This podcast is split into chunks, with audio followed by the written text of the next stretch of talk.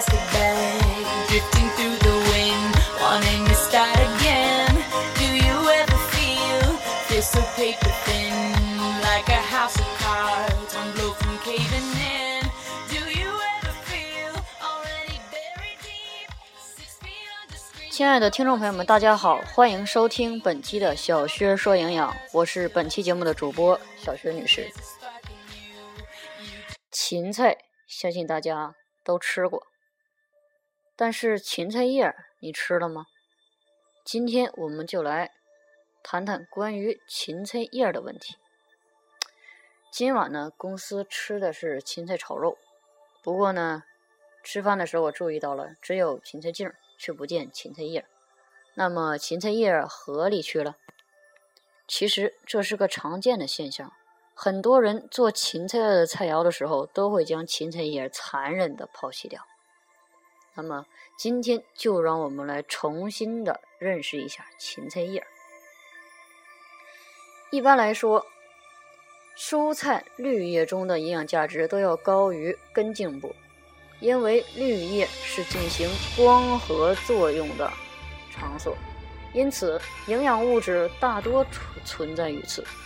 营养密度较高，含有大量的维生素、矿物质以及生物活性成分，包括维生素 C、维生素 B2、叶酸、维生素 K、类胡萝卜素、类黄酮、钾、钙、镁、膳食纤维等，还有很多。那么对于芹菜叶而言呢，它是百分之百可食用的，其中的蛋白质。脂肪、碳水化合物、膳食纤维、各种维生素以及锰、锌、铜、磷、硒等微量元素的含量也要高于茎。芹菜叶的蛋白质的含量要超过大多数根茎类的菜，并且呢，它还含有大量的胡萝卜素。别看它不是胡萝卜，但是它含有大量的胡萝卜素。芹菜叶中胡萝卜素的含量为。两千九百三十微克每一百克，而茎芹菜茎中胡萝卜素的含量仅为三百四十微克每一百克。芹菜叶的胡萝卜素含量大约是茎的八点六倍，仅仅次于胡萝卜。那么。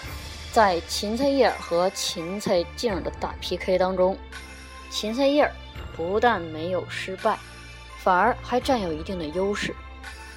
芹菜茎我们可以用来炒菜，而芹菜叶儿我们可以用来做一些饺子馅儿，或者是做成小咸菜之类的小菜肴。不要把它丢弃掉，那么将会别有一番风味儿。同时呢，我们还可以把它做成馅儿饼，或者是和到面里边，也是有一种特殊的香味的。做一个真正的智者，芹菜叶儿不要扔弃，芹菜要吃叶。好，今天的节目到这里就结束了。听完我的节目，芹菜叶您还扔吗？好，本期节目就到这里，欢迎下次收听。感谢您的收听，我们下期节目再会。